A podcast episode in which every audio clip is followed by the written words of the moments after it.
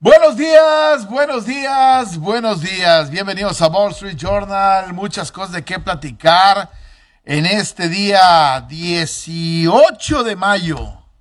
18 de mayo está acercándose ya la, la fecha del arranque de, de- de la... Para mí es la, la parte más bonita del año. O sea, cuando viene de julio, del 26 de julio en adelante, que es el día de mi cumpleaños. Bueno, y Es aún. que, sí. curiosamente, ahí se abren los campos de entrenamiento. Bueno, ¿qué me puede decir yo? Que yo cumplo la primera semana de septiembre. Empieza la temporada, empieza la temporada regular. Pero, no, que bueno, ah, también mencionar que estamos a un mes de a correr, papá. ¿O a padre correr, papá. Eh, Bueno, ah, un mes, un día. Un mes, un día, pero ya prácticamente para que la gente se vaya preparando, para que desempolven los tenis, los chores, las camisetas, vayan y paguen sus 350 pesitos. La, están la- la- listos. la verdad va a ser una gran experiencia. La primera carrera de ABC Deportes, de qué padre correr. Este, esperemos que se haga una tradición. Este, y que año con año la gente diga, ¿sabes qué? Vamos a celebrar el Día del Padre trotando. Antes de que corriendo". lo pongan en el asador, en el Eh, eh, eh, exactamente, antes- Vamos a echar una corridita No, en va- familia. vamos a correr para que lo digan, ando cansado, güey. Dale, dale tú. Pide, pide de comer en otro lado. Sí, Pero- próximo 19 de junio a las 8 de la mañana en Parque Fundidora.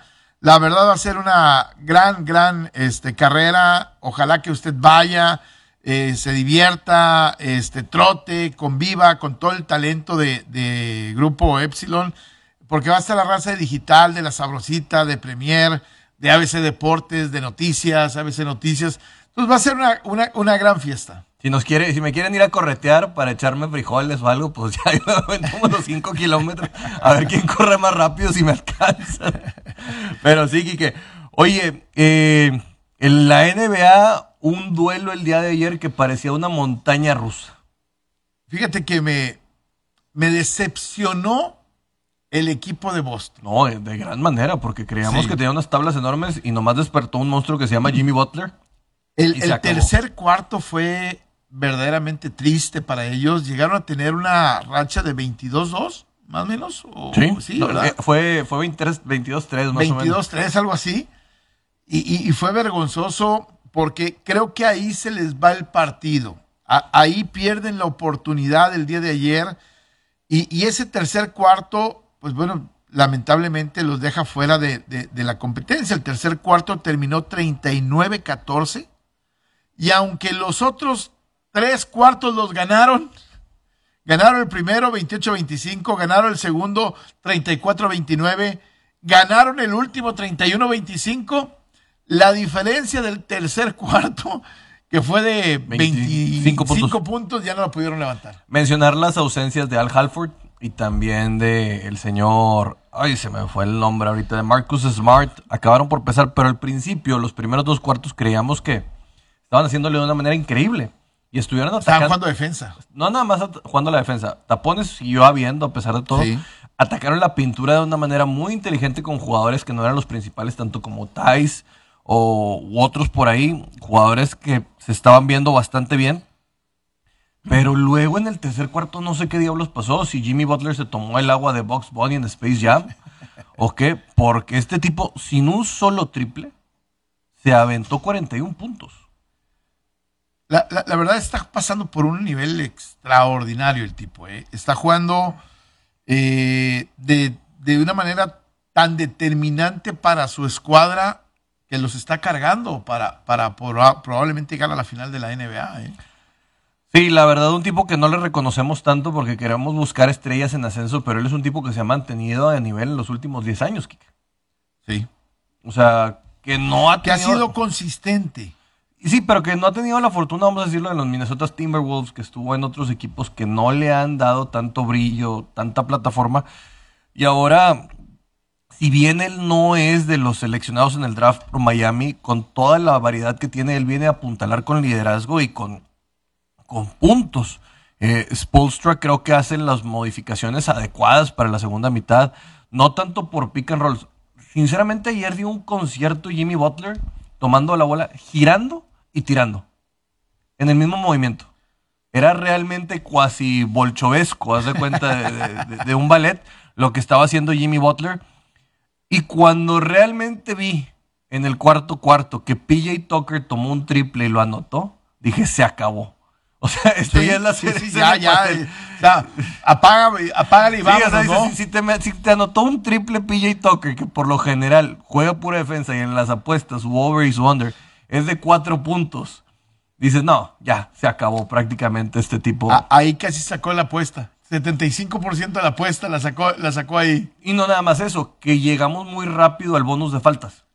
O sea, estábamos al que a los dos minutos del cuarto cuarto y ya estabas, o sea, cualquier falta ibas a, la línea de tiros libres.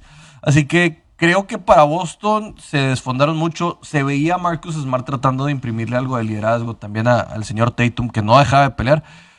Pero cuando se acordó el Miami Heat de quiénes son, la verdad, entre Adebayo, Oladipo, Tyler Hero y mm. también el señor, eh, principalmente Jimmy Butler, los hicieron garras. Mira, yo, yo espero más de, Boston. Boston creo que en casa se va a hacer fuerte. En casa va a ser, aunque también hay que señalar, perdieron dos partidos con Milwaukee en casa. Sí, o sea, no fue realmente eh, determinante la, la, casa, pero creo que por lo menos en esta serie se va a hacer fuerte en casa, porque también Miami, cuando ha salido de casa, es de los equipos que baja su, su producción. producción. Lo vimos con Filadelfia. Una de las cosas que tiene Boston, que, y que fue la anomalía la primera mitad, fue la producción que tuvieron Williams y el señor Pritchard. Sí. Que estuvieron muy calientes la primera mitad. Y la segunda mitad prácticamente no estábamos teniendo puntos desde la banca. Eso fue prácticamente lo que se apagó. o que era el espejismo que estaba haciendo Boston. Sí, ayer, ayer Boston me dice, bueno, Pritchard hace 18 puntos viniendo desde la banca. Es muy, muy complejo que realmente tengas eso. Sí, ahora de, te digo, del otro lado, me parece que en el caso de, de, Miami, pues hay que señalar que el equipo de, bueno, será el año de Miami, y, ayer estaba viendo, será el año de, Miami y de los delfines, este, de repente hay ciudades que se empiezan, por ejemplo, Tampa, en el béisbol y en, el, y, en el, y en la NFL y en el hockey. y en el hockey. O sea de repente dicen Oye, este es el año de, la franquicia.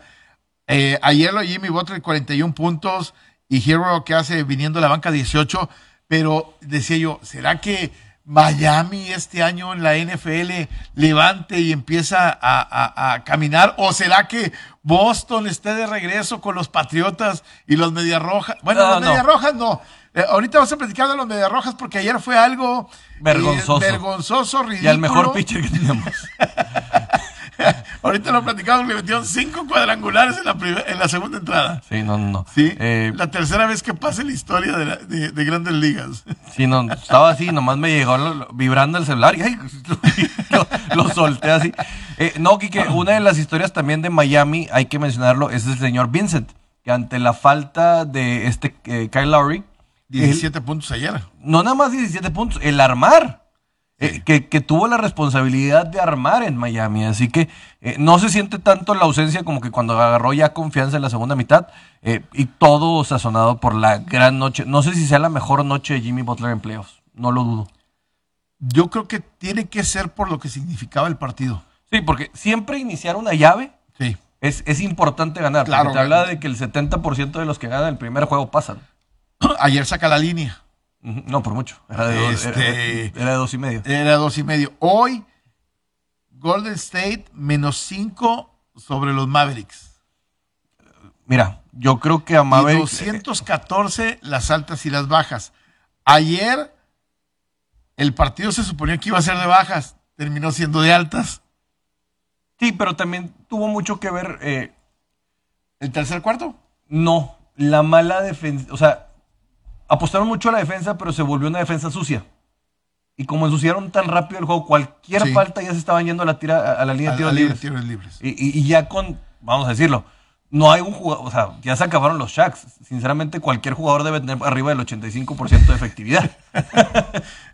si sabes que el yate... Que, que, ayer se hizo viral un video donde el Shaq está como DJ. Ah, no, no. Eh, este, y le dicen que tire, le dan una pelota y está ahí a la distancia una, una canasta y dice, no, güey. No lo voy a meter. No lo voy a meter. Tira y lo mete y dice, ¡ah! ¿Sí sabes cómo se llama el yate de Shaq? No. Free throw. Tiro libre. Porque en inglés, eh, thinking es que se va a hundir. Sí, y dice, por lo menos sé que este no se va a hundir conmigo si le pongo tiro libre. Es, es- es algo curioso, lo puso, lo puso su hijo en, en- en una de las redes sociales.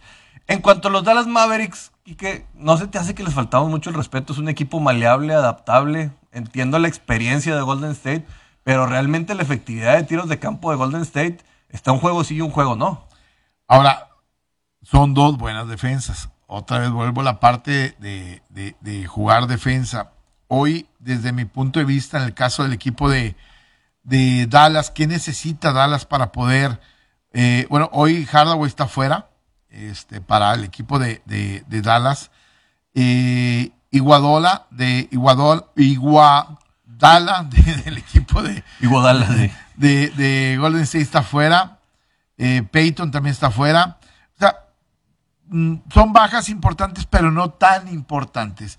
¿Qué, qué es lo que creo que, que- que va a pasar el día de hoy?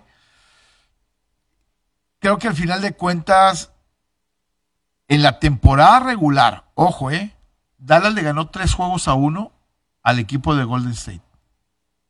O sea, quiere decir que controlaron por ahí con su defensa el, el- el- hecho. Y Dallas, la segunda mitad de la temporada, sus números de lo que fue su temporada regular se ven no tan, no tan bien a lo mejor para mucha gente con el 52-30, eh, 53-29 Golden State. Esa es, es la diferencia entre los dos fue un partido, pero la segunda mitad de Dallas fue espectacular. Entonces creo que esa inercia los puede llevar a un momento determinado a terminar eh, dando una, sorpresa para mucha gente. Lo importante de este juego va a ser evitar los tiros eh, libres, o sea, el tiro de campo alejado. Tienen que estar en el perímetro del área grande, moviendo la bola, obligando a que no puedan acomodarse. Sí. El pick and roll que pueda tener Stephen Curry, sobre todo en ese lado, Clay Thompson no ha estado fino. Tienen que buscar que se vayan a la pintura. El nombre de esta ofensiva, Kike, no se llama Stephen Curry ya. Es Jordan Poole. Sí. Es el balance, es este pivote que a veces no tiene los mejores puntos, pero es la figura en este momento. Neutralizar a Jordan Poole podría obligar a que Golden State tenga ofensivas mucho menos sostenidas en tiempo y que los estén obligando a tirar. Si pasa esto, es donde Dallas puede tener la oportunidad, sobre todo entendiendo el daño que puede hacer en la pintura y que también, si tienen un buen día de triples con Cleaver o otros por ahí, pueden llegar a hacer daño. Creo que va a ser un juego mucho más cerrado de lo que mucha gente cree. ¿A qué le apostarías? Me voy a ir con los Dallas Mavericks y los puntos. Y a las altas. Dallas Mavericks y o sea, agarran los puntos. Yo me voy a las altas también. Creo que 214 es una invitación a que te vayas a las, a las altas. Eh, dentro de, es, de- o sea, dentro de estas apuestas especiales que a lo mejor tú puedes eh, ver, me gusta. Ay, canijo. Fíjate, ahorita Golden State es el número uno de los cuatro para ser campeón. Más 135, luego Miami más 260, luego Boston más 300 y al que más le falta el respeto es al equipo de los Mavericks de Dallas más 550. Mire, Sí. mira, esta de puntos a mí me gusta. Maxi Clever 7.5 puntos. Ah. Paga menos 115. Me gusta. Es un tipo que va a apostar a los triples y al tiro de campo. O sea, si vamos a hablar de que pudiera tener la oportunidad de 7 por lo menos tiros, con que tenga la mitad de efectividad, estaríamos llegando a esa marca. Me voy a ir, este... Nada más a las altas en este partido. Quiero, quiero verlos primero. Quiero, quiero, quiero verlos. Me causa conflicto el dominio del 3 a 1 en la temporada regular. Eh, de repente yo creo que hay equipos que se te acomodan y, y creo que Dallas tiene la kriptonita y nada me daría más gusto que tuviera la Eso ya kriptonita. es personal. Para, sí, ese es personal. que- entonces, me- me- no me quiero ir con el sentimiento de, de- del corazón. Señor productor, le encargo, con la razón. le encargo un meme de la cara de Enrique García en el cuerpo de Michael Jordan diciendo It's personal contra los Golden State Warriors. Sí, es personal. Que, que- que ganen cualquiera menos eso. ¿eh? Mi- Mira, te voy a decir cuáles son las interesantes de los personales. Mira, Stephen Curry lo tiene en 27.5, se me hace alta. Jordan Poole 16.5, ese creo que sí se podría dar. Clay Thompson 21.5. No creo que voy a dar Clay Thompson 21.5. ¿Tú crees que se Sinceramente, queda abajo? se queda abajo. Dallas juega defensa. No, y nada más Luka Doncic te lo ponen en 33.5. Ay, se me hace. Se me hace muchos. Sí, o sea, 33.5 se me hace, yo me iría a las bajas. Yo A- aunque sí, vo- voy a, no, no tendría sentido. Si creo que el partido va a ir a las altas, creo que Doncic tiene que estar en, en- 35, 36 puntos. exactamente. Eh, Simplemente da miedo por ahí, pero yo reitero que a mí la de Maxi Clever en 7.5 me gusta porque es un tipo que, que tiene tiro de campo y, y va a estar constantemente en la cancha por el tema de, de la defensa, porque es un tipo grande, así que creo que por ahí lo podemos ver. Y el de el señor Dean Weary, también, que lo ponen en 11.5 puntos, creo que también podría dar. Es que Weary o tiene muy buenos partidos o tiene muy malos partidos. Sí, pasa, pasa de lo, De lo sublime a lo ridículo muy fácilmente. Exactamente.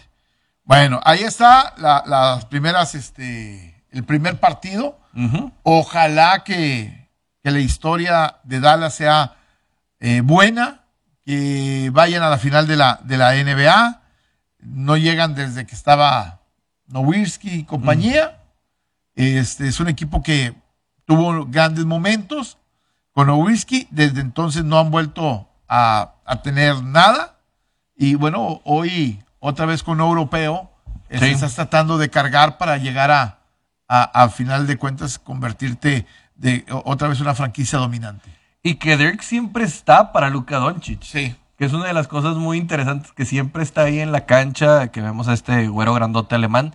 Y que, pues bueno, Luka, a pesar de que no es el prototipo de basquetbolista, sigue dando muchísimo de qué hablar. Exactamente. Vamos a hacer una pausa. Antes de ir a una pausa, les recuerdo a toda la raza que tenemos, eh, mis amigos de, de béisbol de, de grandes ligas. Sí, O creo no, que... o, no, o no la quiere tocar. Señor Enrique García, yo el aficionado que llevo, no, a diferencia de usted, lo dejo ahí en la puerta antes de sentarme aquí. Grandes ligas el día de ayer. Bueno, los Yankees ganan 5-4. Y ahí la- pues no es novedad ganarle al equipo de los Orioles De de, los Orioles. de- de Baltimore, porque los Orioles son el peor equipo dentro de la división y Yankees es el mejor y le sacan ya 13 juegos y medio. Esa no es la novedad. La novedad es que Aaron Judge pega dos cuadrangulares y que el equipo de los Yankees, bueno, eh, sigue jugando bien. 8-2 es el equipo con mejor marca junto con el equipo de los Astros en los últimos 10 partidos en, el béisbol de grandes ligas. ¿no? Que los Astros, la novedad del día de ayer es en una entrada dar cinco cuadrangulares es, es algo eh, increíble. Ahora, dárselos al mismo pitcher todavía es más increíble. Eh, y esa es la pregunta, ¿por qué dejaron a el día de ayer? Imagínate cómo está la cosa que para que llevara tres cuadrangulares no confíes en tu bullpen.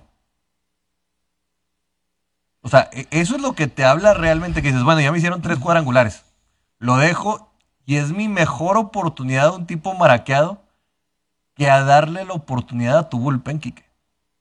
14-22 en ganados y perdidos el equipo de Boston. Boston tiene que hacer cinco cosas muy importantes. Están a 13 juegos del primer lugar, que son los Yankees, en este momento. Y Yankees tiene la mejor marca de grandes ligas en este momento. La pregunta es, ¿ya está tirando la, la toalla el equipo de Boston tan temprano? No, no creo que la vaya a tirar porque tienes. Hay tres ajustes que yo creo que se deben de hacer que van a llevar a Boston a por lo menos. Estás a seis juegos de, de Toronto Blue Jays. Y Sí. ahí es donde está la pelea natural de Boston. Ya Sí. Yankees no los debes de considerar. O sea, sinceramente, si estás forzado por Yankees es No, no, tú tienes que buscar el séptimo lugar en el cual te puedas meter a playoffs. O sea, tienes una situación más abierta. Ese año hay una- un, un lugar más, ¿verdad? No, Eh, dos más. Dos más. En- en- Recordemos sí. que antes pasaban los tres divisionales Sí, y, y luego te permitían el, el- el juego de comodines. Aquí en este caso, Boston debería estar buscando por ese lado. ¿Qué es lo primero que tienes que hacer? Garrett Whitlock no es abridor y lo tienes que mandar como relevista ya. Es el único que te podría dar cierto alivio en esta capacidad. Matt Barnes tiene más de 7 de efectividad como relevista. O sea, le acabas de dar el mejor contrato que era cerrador y ya no te da. Tienes que dejar de apostar al grupo de cerradores en comité. Es una estupidez. El cerrador es un tipo que tiene que tener programado cómo trabaja, es un tipo de costumbres, los, los pitchers son tipos de costumbres, el esperar que sea diferente es una idiotez que Core está esperando inventar el hilo negro. Y la verdad, cuando quedan campeones, lo voy a decir, era porque venían arrastrando una estructura que venía, pero no de, de, de- de John Farrell, venía, venía de Don Dombrowski, que ya no está, que es el que es ahorita el manager de los Philadelphia 76, perdón, de los Phillies de Filadelfia y que había hecho campeones a los Detroit Tigers. Ahorita con Shane Bloom y su Moneyball raro y todo que solo quiere ganar con la ofensiva, porque ni siquiera es Moneyball, es otro tipo de cosas. Están perdiendo todo y tenemos dos años. El año pasado, si Boston hubiera tenido un picheo decente, hubiera estado en la Serie Mundial, Kike. Con la ofensiva Sí, que de tenía. acuerdo. De acuerdo, estoy, en esa parte estoy completamente de acuerdo. Pero ya se acabó, ya se acabaron los vestigios que tenías del otro. Ni siquiera tienes a Chris Sale. y Chris Sale se la pasa lesionado, regresa y vuelve a tener malas salidas. Ya te acabaste al último pitcher bueno que era Nathan Iovaldi. Tus granjas no funcionan, no funcionan. Luego, tienes a dos tipos como Trevor Story y como Kike Hernández que no están funcionando. Todo tu experimento de primera base no ha funcionado. Los tres jugadores que están para primera base en grandes ligas tienen por debajo del 200 de promedio. Una posición sumamente determinante. O tienes que llevar a Jaren Durant y tienes que improvisar algo en primera base porque no te funciona ni Bobby Dalbeck, ni Frenchy Cordero, ni nadie está jalando por ese lado. Tampoco en tu catcher estás teniendo producción.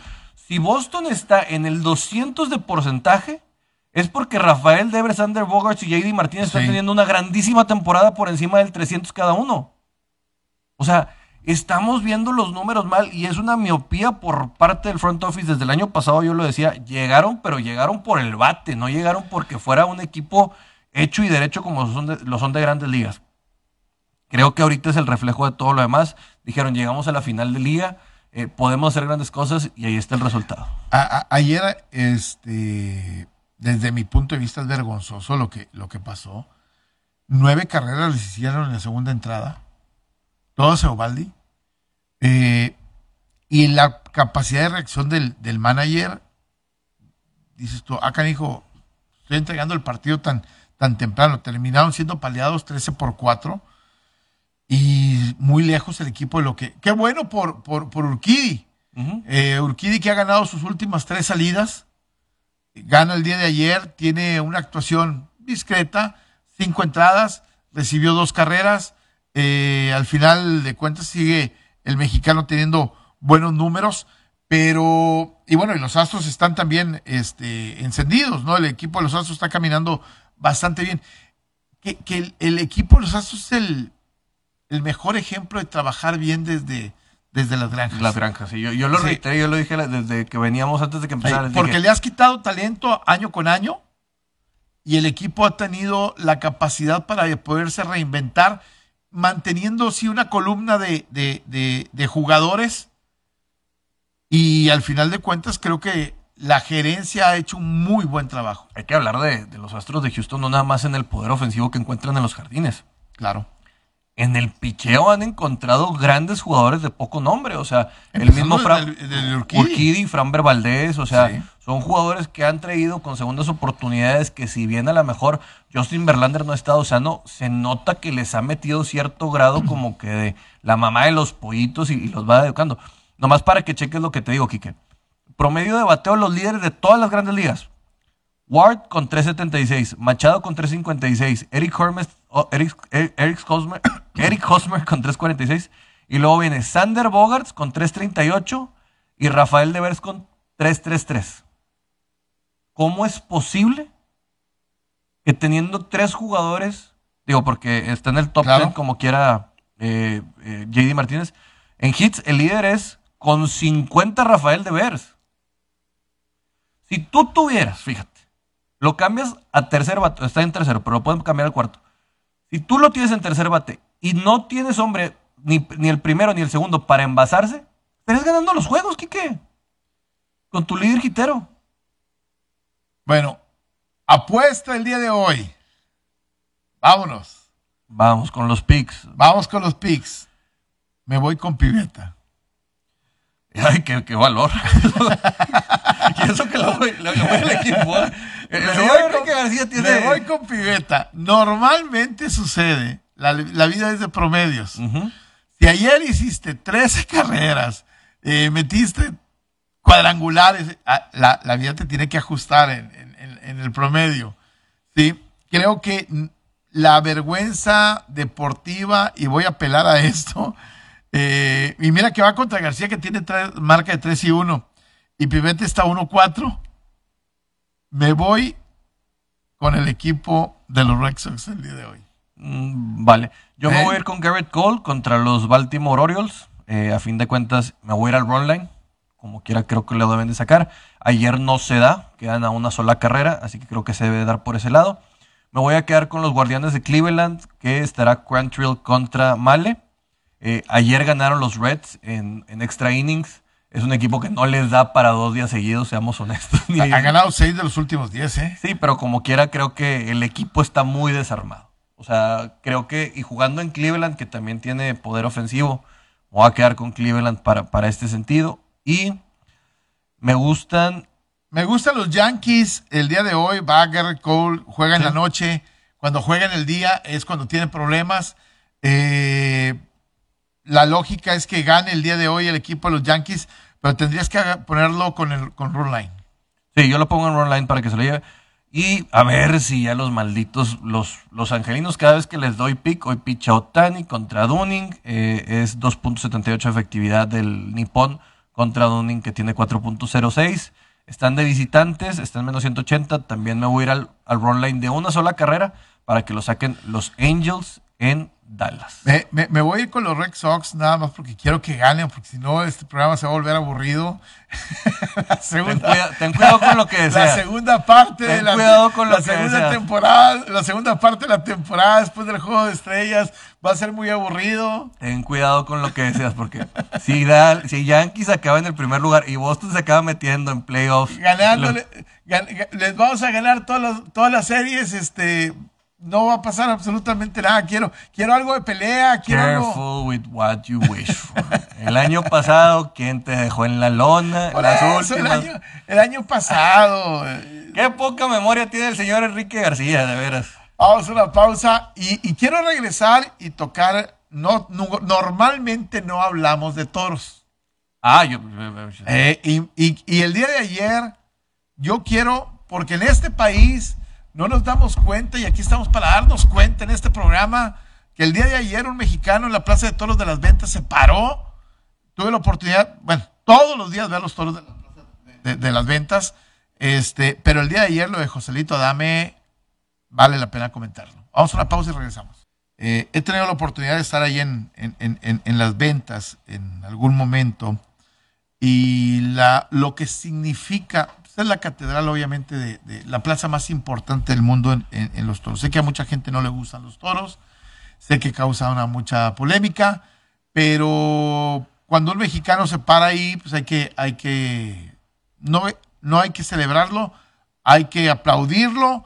Y el día de ayer, Joselito Adame, el primer toro lo hace muy bien, lastimosamente falla con la espada, eh, un toro complicado, este, que por la izquierda no, no, no iba, y, y- y al final lo mata y sale al tercio.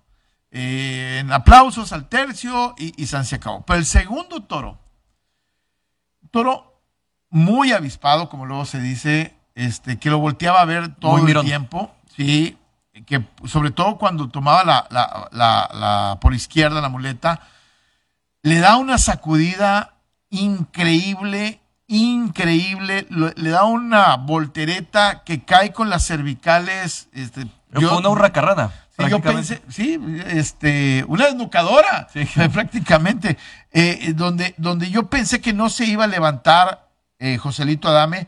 Primero pensé que lo había empalado el, el- el- el toro, que le había metido el cuerno en la, en la pierna. No sé si por ahí, si buscas el, el, el tuit de visitante local, por ahí debes- de- debe aparecer eh, la voltereta, Dani, en, visitante local. Este, parecía que lo había empalado. Se levanta y con muchos tamaños, con muchos aguacates, con muchas agallas, le hace una faena increíblemente eh, valiosa.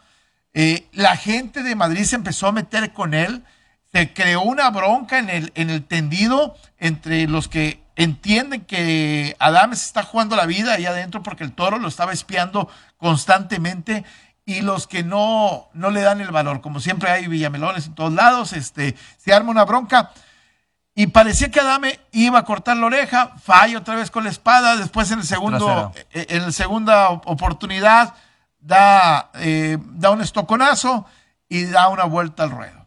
Entonces tiene salida al tercio y vuelta al ruedo, porque falló con la espada en las dos ocasiones. Lo que pudo haber sido que se le abriera la puerta grande si ha metido la espada de manera correcta en, las- en los dos toros. Última vez que alguien abrió la puerta grande fue el regiomontano Eloy Cavazos en 1972. No es una hazaña fácil. 50 años. Sí, no, y sí, ya 50 años se cumplen. 50 años, estamos hablando de 50 años. Y, y Joselito es uno de estos toreros que con el capote y con, y con la pañosa tiene la capacidad de llevarlo bien. Tanto Mira, mira, ahí está la, la- voltereta, mira. E- Es increíble lo, lo que le pasó, eh, cómo lo agarra, eh, era una máscara, cómo, cómo- cómo cae. Y luego las agallas para levantarte, ¿eh? Sí. No, Bueno, es que en esa profesión realmente, eh, pues A- a- hace una semana, más o menos, a Arturo Gilio, eh, novillero de, Torreón, igual lo, lo- empalan, él piensa en regresar, se da cuenta que no puede y, tiene que salir hacia la enfermería. El día de hoy, el parte médico de, de, Joselito Adame es que solamente tiene afortunadamente la, contusión de que, de que está bien. eh, y te digo, se levantó para, para, para, torear. cuando, fíjate, este, me, me dio mucha risa un comentario que alguien hizo. Dice, los futbolistas se tiran al suelo para engañar y fingir una, lesión. Y los toreros se levantan para fingir Que que no pasó nada. Sí, es, es parte de, de- de esta situación. Cuando uno está en, en callejón, que tiene la oportunidad de ver esto, desde simplemente sentir cómo tiembla la tierra ante un astado o cómo Sí. se oyen los trancazos cuando llegan a caer, le tiene más, más respeto a esta situación. Lo de, lo de Joselito creo que ya tiene rato siendo de los mejores toreros, tanto con el capote como la muleta. La verdad es un tipo que, que lo sabe entender. En Madrid no se torea con las florituras que muchas veces vemos acá en México, que todo lo quieran hacer por cambiados por la espalda, a veces es más por abajo, con una cadencia mucho más lenta, son toros de dos picadas, sobre todo en Madrid, que presentan, bueno, hay que decirlo, este estado muy cornifino que, que le puede pegar y, y de unos tamaños mucho más grandes, Kike, porque rara vez vemos toros de 50 kilos los dos toros de Joselito el día de ayer. bien presentados. Bien presentados. ¿Por Bien presentados. Porque fue aquí para que veamos uno de 470 reales, de repente se, se complica mucho. A- ayer estaba este, ahí Rafa Márquez en barrera de primera, primera fila. Estaba el Sotoluco, ah, que es quien empujaba a, a Adame el día de ayer. Y el parte médico, Joselito Adame, es contusión cervicodorsal con erosiones múltiples en cuero cabelludo. eh, y está pendiente todavía el estudio eh, eh, radiológico. Eso fue lo, el, el parte médico de, de, de Joselito el- el día de ayer. que el Sotoluco, eh, Eulalio López el Sotoluco, ha sido el único mexicano que ha tenido una encerrona con toros de, ay, se me fue, de Miura, De Miura. Y eso realmente hay que tener unos tamaños porque esos toros sí son asesinos. Es la ganadería más compleja que se habla de torear en España. Eh, exactamente. Pero- bueno, ahí está, nunca hablamos de toros. Hoy creo que valía la pena este, distinguir que un mexicano se presentó en la Plaza de Toros de las Ventas y que estuvo cerca de que se le abriera la puerta grande, porque pues lamentablemente en 50 años no se ha abierto para un mexicano y han pasado cualquier cantidad de mexicanos, desde los Otolucos hasta el mismo Eloy Cavazos, ¿eh? volvió a regresar, eh, regresó en otras ocasiones, no la volvió a abrir. Ha pasado Silvetis, han pasado. Nacho Garibay también mucho, por ahí. Muchos, ¿eh? Sí, han habido varios teniendo la oportunidad y no, no ha jalado. E, exactamente. Silvetti, Diego Silvetti va a estar este año todavía otra vez allá, eh, si mal no recuerdo, en la Plaza de Toros de, de, las Ventas todavía.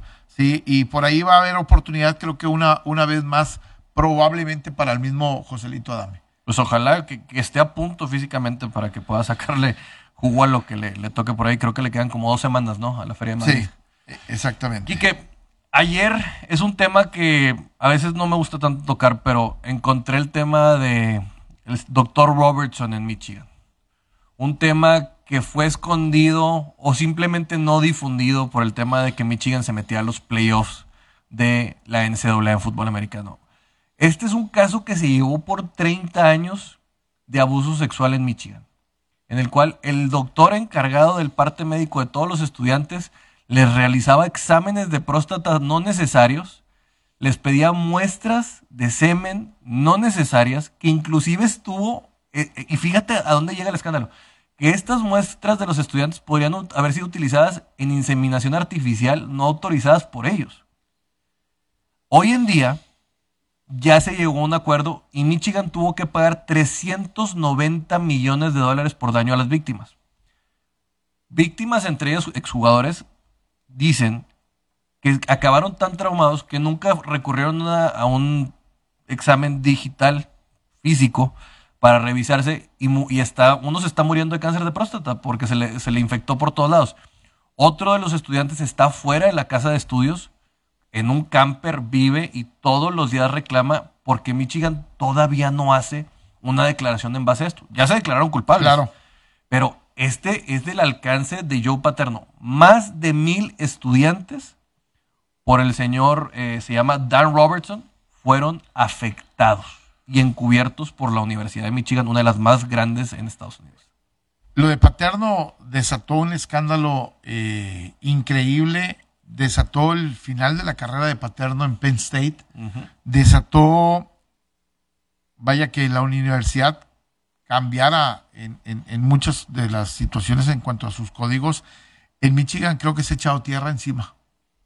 Sí, no es. Sí, ayer, este, bueno, todo esto viene de un reportaje de, la cadena HBO, que creo que va, va a hacer todavía mucho más ruido después de que se da esta exposición del caso y que creo que de alguna forma, lo platicamos fuera del aire, el año pasado Michigan regresa a los playoffs y a lo mejor no se quiso manchar un, un poco, un mucho la, situación que estaba viviendo la universidad.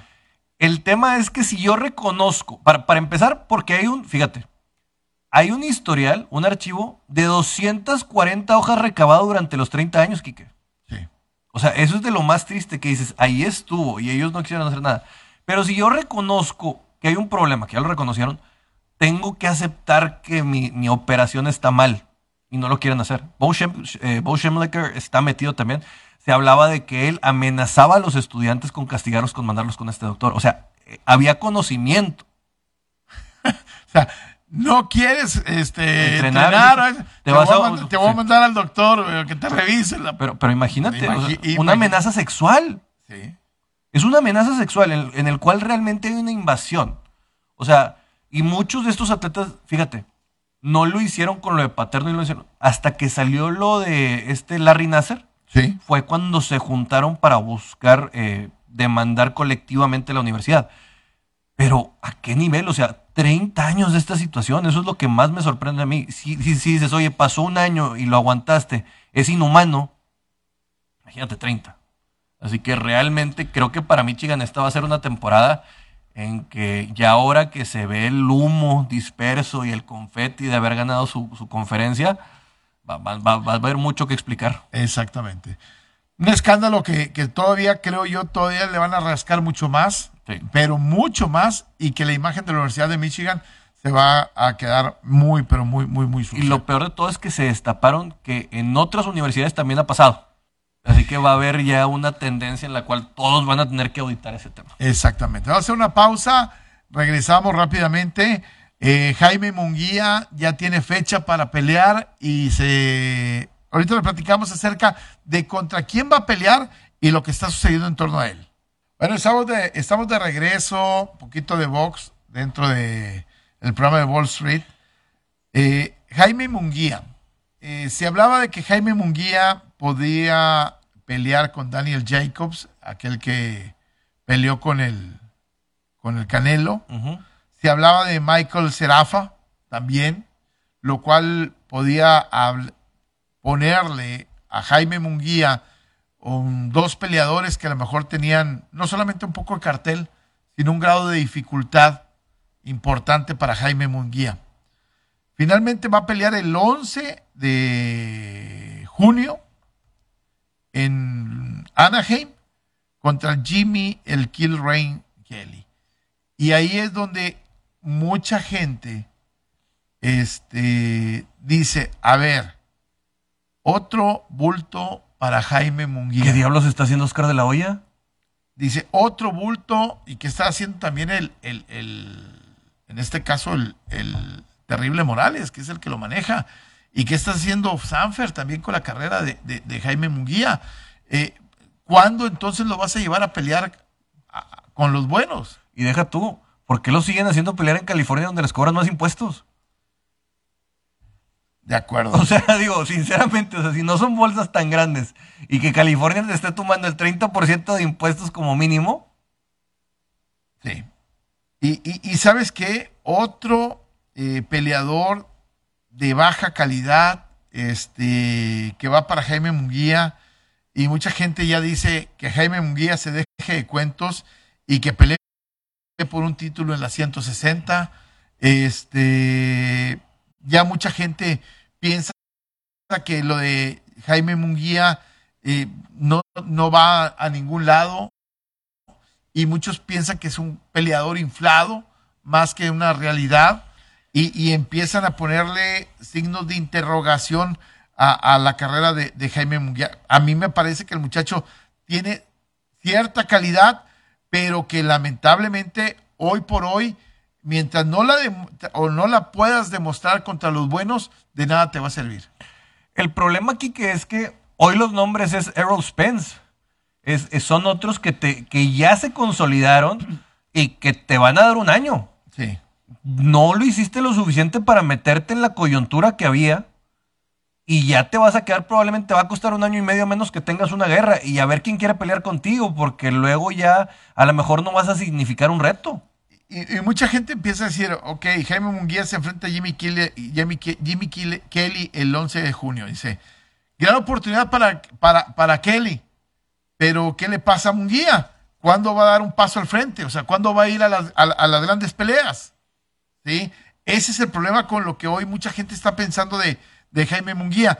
Lo vas a ver arriba otra vez, va a ganar con cierta eh, facilidad, pero no es lo que tú estás esperando de un tipo que quizás quieras verlo eh, crecer y, que no está dando eh, y es algo parecido a la Ryan García, y es algo parecido al manejo de algunos otros peleadores, ¿no? El tema, desde mi punto de vista, es que hemos tenido una bonanza de box de dos meses. Y si tú te estás queriendo meter, vas a pelear en junio, que ya falta poco. O sea, vas a acabar teniendo algo en lo cual vas a decepcionar. Y, la gente está esperando mucho más calidad. Dice, y hay un comentario que me llamó la atención. Dice, en Estados Unidos, en México, eh, se saben que Ryan García, que Virgil Ortiz, que Jaime Munguía están garantizados para tener una buena cantidad de espectadores. Desafortunadamente, por ejemplo, a nivel mundial, poco les piensa, este, por ejemplo, en Europa nadie se queda despierto para ver una pelea de Jaime Munguía. En Asia nadie se queda despierto para ver una pelea de Jaime Munguía. Entonces, quiere decir que su boxeo no está trascendiendo este, para convertirse en una figura, ¿no? Que por cierto se va a rehacer la pelea de Nonito Donaire con este, ay, se me fue el nombre de este japonés contra el que estuvo. Se, hace la, tercera edición Y reitero, el box está soltando buenas cosas. Estos productos no te van a llevar a ningún lado. Y tú ya lo dijiste comercialmente. Que te valga madre la entrada. Claro. Es más, puedes hacerlo en un lugar, si quieres hacerlo en Arizona, donde quieras. El chiste está en la televisión. Ahí está. Mucha gente esperaba que ante la salida de Canelo para volver a buscar a, a Vivol, pues Jaime Munguía buscara a Triple G Y se metiera en esa, en esa discusión de, de buscar la gran pelea contra Jimmy Triple G. Y finalmente no se va a dar. ¿No? Y, y- y para, para Gennady Golovkin puede significar la, la- el último clavo en su ataúd. Porque, o sea, ya en el sentido de que ya no va a tener esta gran pelea para. Va a buscar otra pelea o Y- y- dos, y pero, muchos piensan pero que- no la lana. que, que esta pelea contra Jimmy Kelly, eh, que es un británico, es para tratar de posicionar en ese mercado a, a- a Jaime Munguía, en el mercado europeo, peleando contra un peleador que tiene cierto cartel en Inglaterra. Y, y creo que para ahí este, ya, le, ya le empiezan a poner a, a Jaime Munguía eh, de Aquiles Bultos, el asesino de costales. Bueno, eh, Naoya Inoue es el que estará Sí. enfrentando este eterno filipino Flash eh, en unas peleas. Eh, no, el tema es que si tú quieres entrar a Inglaterra, Quique, tanto lo vemos en automovilismo, boxeo, fútbol, tienes que tumbar la puerta. Sí. A Inglaterra no entras así en este sentido de que te metes por la periferia. No, les vas a valer. O sea, tienen mucha lana, tienen mucha, no quiero decir cultura, pero creen que su cultura es la mejor en cualquier cosa. Así que si tú crees que llevándolo así vas a consolidar a un boxeador después de que estuvo Tyson Fury, lo siento, pero no es el momento. No es el momento, exactamente. Que por cierto, me, tocó ver ayer un reportaje de los Lotus. Este, cómo desapareció Lotus prácticamente. Y, y- y hablaban de cómo el mercado inglés terminó por, por matarlo al final de cuentas. Es que el mercado de lujo, ¿por qué sobrevive Ferrari? Por Fiat. Sinceramente. Sí. O sea, eh, los Audis y los Porsches dependen de Volkswagen.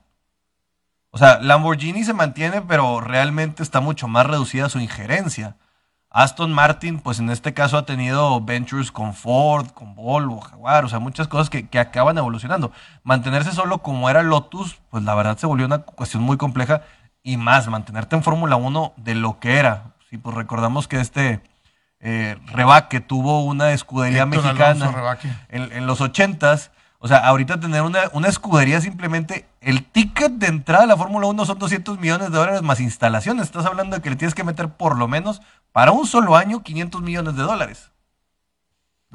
Está de locos. No, es, es- es Pero Lotus en algún momento llegó a ser dominante. ¿eh? No, no, no, yo estoy de acuerdo, ¿Sí? pero, pero los costos serán diferentes, Kike. O sea, simplemente, Sí.